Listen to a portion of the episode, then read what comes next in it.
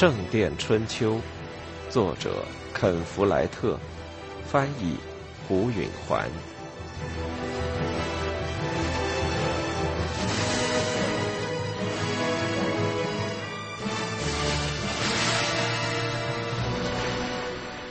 实际上用了三星期，而不是两星期。但汤姆到底把地下室变成了一座临时教堂。今天，当选主教即将来这里主持首次祈祷仪式。回廊的废料堆也清理掉了，汤姆还修理了损坏的部分。回廊不过是屏蔽走廊的简单结构，这工作比较容易。教堂的其余部分。全是成堆的废墟，有些还立着的墙也随时有倒塌的危险。但汤姆清理出了一条从回廊经过原先的南甬道，到达地下室楼梯的走道。汤姆四下打量着，地下室地方不小，大约有五十英尺见方，足够修士们祈祷用。这座房间相当暗，有结实的柱子和低矮的拱顶。但结构很牢固，所以才经过火灾而幸存下来。他们还搬过来一张火腿桌充当圣坛，从食堂搬来长凳给修士坐。斯朵拿来刺绣的圣坛罩布和镶珠宝的烛台以后，这座临时教堂还蛮像样的。随着祈祷活动的恢复，汤姆的人手就要减少了。大多数修士将回到他们的敬神生活中去。那些跟着他当壮工的人也要恢复他们的农活或管理工作。不过，汤姆还会有修道院的一半佣人当壮工。菲利普副院长对他们采取了强硬的办法。他认为修道院佣人太多，如果有谁不愿意从马夫或厨子助手转过来当壮工，他就准备解雇他们。少数几个走了，但大多数都留了下来。修道院已经欠了汤姆三个星期的工钱，按照建筑匠一天四便士的比率来算，就是七十二便士。随着日子一天天过去，这笔工钱欠的就更多，菲利普副院长就越发难以还清汤姆的全部工钱。等过了差不多半年。汤姆就会要求副院长开始付他钱，到那时候就会欠他两磅半银便是。菲利普找不到这笔钱，就休想解雇汤姆。这笔债让汤姆感到有了保障，甚至还有一个机会，他简直不敢去想。这一工作会够他干到后半辈子。说到底，还是修建大教堂的事。如果教会中即将掌权的人决定修建一座雄伟的新教堂，而且也能找到经费，那将是全国最大的工程。需要雇佣十多名工匠，干上十几年。的确，要抱这种希望未免太过分了。汤姆从和修士及村民的谈话中得知，王桥从来都不是一座重要的大教堂。由于地处荒僻的乡村。王桥的主教始终都缺乏雄心，而且修道院明显的缓缓趋向衰微。他既无名又无钱。某些修道院以其慷慨好客、出色的学校、巨大的藏书量、修士哲学家的研究或院长的博学，吸引着国王或大主教的青睐。但王乔在这些方面却一无长处。更可能的是，菲利普副院长会修建一座小教堂，结构简单，满足一般的需要。那样的话，不出十年就可以建成了。即使如此，对汤姆也很适合了。甚至在大火烧黑的废墟冷却之前，他就已经意识到，这将是他建造自己的教堂的机会。菲利普副院长已经相信是上帝把汤姆派到王桥来的。汤姆心里明白，他凭借清理废墟和恢复修道院活力的全部过程中的有效率的工作方式，赢得了菲利普的信任。一旦时机成熟，他会向菲利普开口提出新建筑的设计方案。如果他能谨慎得体地把握住局面，菲利普极有可能会要他来起草设计方案。要是把新教堂设计的不那么辉煌，但切合实用，就更可能把计划交给汤姆，而不是另请更有经验的大教堂建筑师。汤姆的希望挺大的。会议的钟声响了，这也是工人们进早餐的信号。汤姆离开地下室，朝食堂走去。在半路上，他碰到了艾伦。他咄咄逼人地站在他的面前，似是要拦住他的去路，而且他眼睛里有一种古怪的神色。玛莎和杰克跟着他，杰克的样子难看极了，一只眼闭着，左脸擦伤青肿，他单靠一条右腿站着，似乎他的左腿经不起任何重量。汤姆很为这小家伙难过。你这是怎么了？他说。艾伦说：“是阿尔弗雷德干的。”汤姆心里哼了一声。有好一阵子，他为阿尔弗雷德感到害臊。这不是以大欺小吗？当然，杰克也不是什么天使。也许阿尔弗雷德给惹火了。汤姆往四下寻觅着他的儿子，看到他正朝食堂走，满身还都是灰尘。阿尔弗雷德，他吼叫道：“你过来！”阿尔弗雷德转过身来。看到全家人都在，就慢慢的走了过来，一副愧疚的样子。汤姆问他：“是不是你干的？”他从墙上掉下去的。阿尔弗雷德阴沉着脸说：“你推他了吗？”“我追他来着。”“谁挑起的？”“杰克骂我。”杰克张开他那肿得高高的嘴唇说：“我叫他猪，是因为他抢我们的面包。”“面包？”汤姆说：“早饭还没开呢，你们从哪儿弄到的面包？面包师傅伯纳德给我们的，我们帮他搬柴火来着。那你应该给阿尔弗雷德呀。”汤姆说：“我本来想的。”阿尔弗雷德说：“哦，所以你才跑开的，是不是？”我当时要拿回家给妈的。”杰克分辨说：“可是阿尔弗雷德全吃光了。”汤姆已经带了十四年的孩子，他明白小孩子之间的争吵是分不清是非的。你们三个都给我吃饭去！要是今天再打架，你阿尔弗雷德就得挨揍，揍到脸肿的跟杰克一样，我亲手揍你。现在走吧。孩子们走了，汤姆和艾伦慢慢的跟在后面。过了一会儿，艾伦说。你这算是说完了？汤姆瞥了他一眼，他气还没消，可是他也无能为力了。他耸耸肩，跟往常一样，两边都有错。汤姆，你怎么能这么讲？两人一样坏。阿尔弗雷德抢了他们的面包，杰克骂他是猪，那也不至于招致流血呀。汤姆摇了摇头。男孩子嘛，总是要打架的。他们的争吵，你花上一辈子也评不出个理，最好还是别管他们。那可不行，汤姆。他说话的语气中有一种危险的味道。瞧瞧杰克的脸，再瞧瞧阿尔弗雷德，那可不是小孩子打架，那是一个大人对小孩子的恶毒攻击。汤姆对他的态度不以为然。他知道阿尔弗雷德不好，但杰克也不好。汤姆并不想把杰克娇惯成这家的宠儿。阿尔弗雷德不是大人，他才十四岁嘛，但他在工作，他在支撑这个家上尽了一份力。可是杰克还没有，杰克一天到晚就是玩，像个孩子。按我的想法，杰克应该尊重阿尔弗雷德。你只要注意一下，就会看到他并没有表示过尊重。我不管，艾伦勃然大怒了。你可以说你喜欢的那套，可是我儿子擦伤的那么厉害，完全可以说是受了重伤。我绝不允许这种事。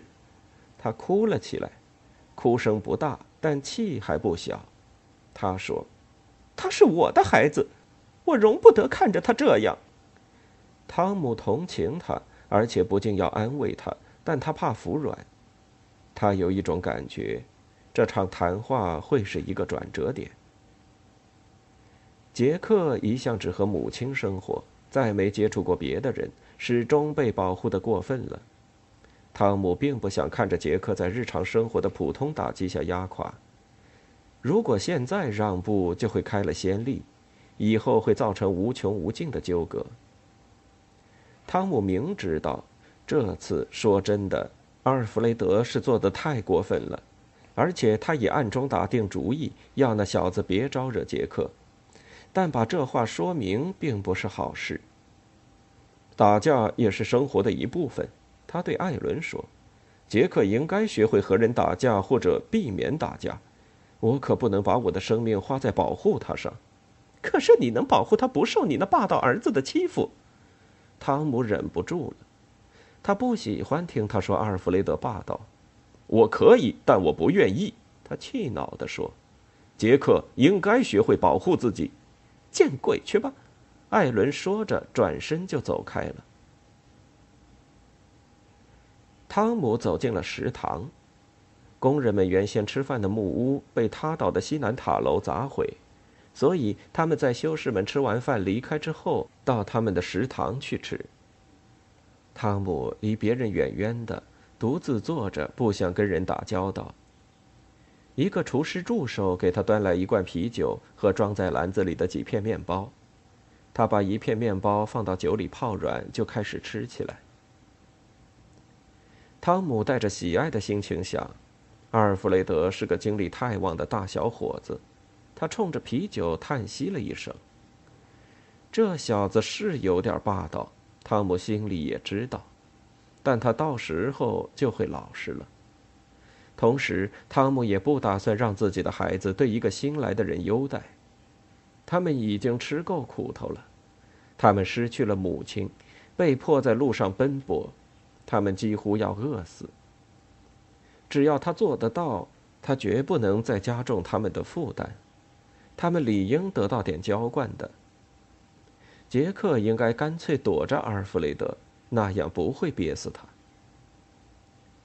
和艾伦的一次不和，总要让汤姆心情沉重。他们已经吵过好几次了，通常都是因为孩子。不过这次是到目前为止吵得最凶的。当他板着面孔，充满敌意的时候，他就记不起来，仅仅是一小会儿之前，他对他柔情蜜意的种种情景。他像是一个怒气冲冲的陌生人，闯进了他平静的生活。他和他的前妻从来都没这么凶、这么狠的吵过。回首往事，在他看来，似乎他和艾格尼斯在任何重大问题上都是一致的，即使有不一致的时候，也没生过气。那才是夫妻关系。艾伦应该明白，他照这样我行我素，是无法成为一个家庭的一部分的。即使在艾伦火气正盛的时候，他也从来没希望他走了就好了。不过话说回来，他时常怀着遗憾的心情想起艾格尼斯。自他成人以来，大部分时间艾格尼斯都陪伴着他。如今他时常感到缺少些什么。他活着的时候，他从来没觉得因为有了他，他是多么幸运。他也从来没感谢过他。但如今他一死，他却想念起他，他惭愧，原先竟然以为他得到他是理所当然的。白天，当所有的壮工都按他的指点在工地上各忙各的，汤姆得以静下心来干些技术活儿，重修一段回廊的墙，或是修理地下室的一根柱子。遇到这种安静的时候。有时他会在想象中和艾格尼斯谈话。多数情况是他给他讲乔纳森他们的婴儿的事。汤姆差不多每天都能看到那孩子，在厨房里给他喂奶，在回廊里抱他溜达，或者在寝室里哄他睡觉。他看上去十分健康正常，除了艾伦以外，没人知道，哪怕是怀疑。汤姆对他特别的感兴趣。汤姆也和艾格尼斯谈阿尔弗雷德和菲利普副院长，甚至谈艾伦，解释他的感情，就像艾格尼斯活着时他的做法一样。他还告诉他，他对未来的实际安排，他将受雇于此的希望，他要亲自设计和建筑新的大教堂的梦想。在他的心里，他也听到了他的回答和讯问，在不同的时候，他表达了不同的想法，有时高兴，有时鼓励，有时迷惑，有时怀疑，有时还不赞成。他有时觉得他对，有时觉得他错。假如他和别人说起这些话，人家会说他在和鬼魂交谈，那会引起教室的骚动，来一套圣水驱邪什么的。但他清楚这是毫无超自然之处。只不过是他对他了解太深，完全可以想象出来，在不同情况下他会怎么想，会怎么说。他会在一些特别的时候主动来到他的心里。当他用餐刀为小玛莎削梨皮时，他会想到艾格尼斯总是怎样笑他吃力的，一心想把梨皮削成一条连续不断的长条。在他需要写点什么的时候，他会想起他，因为他曾经把从他做教师的父亲那儿学到的一切都交给了他。他会想起他教他怎么削鹅毛笔。或者怎么拼拉丁文的建筑工？他在星期日洗脸、往胡子上涂肥皂时，他会想起他们年轻时，他曾教给他洗干净胡子会不长虱子或疖子。每天都会有一些这样的小事，让他活生生的出现在他的心里，从来都没空过。他知道，他有了艾伦是运气，并没有理所当然的得到他的念头。他是与众不同的，他身上有些不寻常的东西，正是这些不寻常的什么东西使他具有了魅力。他感激他在艾格尼斯死去的那天早上，他正伤心的时候安慰了他。但有时候他希望，他要是在埋葬了妻子几天，而不是几小时之后遇见他就好了，那样他就会有时间独自哀伤。他并不想遵守什么居丧期的那一套，那是老爷和修士才需要的，普通百姓并不需要。但他需要一段时间习惯一下没有艾格尼斯的日子，然后再开始熟悉和艾伦的共同生活。这些想法起初并没有出现，当时挨饿的威胁，再加上艾伦性爱上的激动，产生了一种歇斯底里的世界末日般的欢乐。但自从他找到了工作，生活安定下来之后，他开始感到悔恨的冲击。有时候，当他这样想起艾格尼斯时，似乎他不仅在想念他，而且在伤感自己逝去的青春。他再也不会像他与艾格尼斯初恋时那样天真，那样进取，那样饥饿或那样强壮了。他吃完面包就不等别人，早早的离开了食堂。他走进了回廊，他对自己在这儿做的工作很得意。现在很难想象，仅仅在三个星期以前，这个四方院子还压在大堆的废料之下。那场大灾难的唯一残存迹象，只是地面上铺的石头上的裂缝。他现在无法更换那些石料。不过，周围还有不少的灰尘，他要把回廊再清洗一遍，然后洒上水。他穿过成了废墟的教堂，在北甬道处，他看到了一根烧黑的房梁，煤灰上面写着字。汤姆慢慢的读着，写的是：“阿尔弗雷德是一头猪。”阿尔弗雷德就是因为这个大发雷霆的。很多梁木并没有烧成灰烬。周围有很多像这根一样只是烧黑的房梁。汤姆决定，他要分派一组人把所有的木料都搜集起来，搬到存放柴火的地方去，让工地整整齐齐的。艾格尼斯在有重要人物来访时会这样说：“你想让他们高兴的知道，是汤姆在负责。”是的，亲爱的，汤姆想。他对自己微笑着，开始了工作。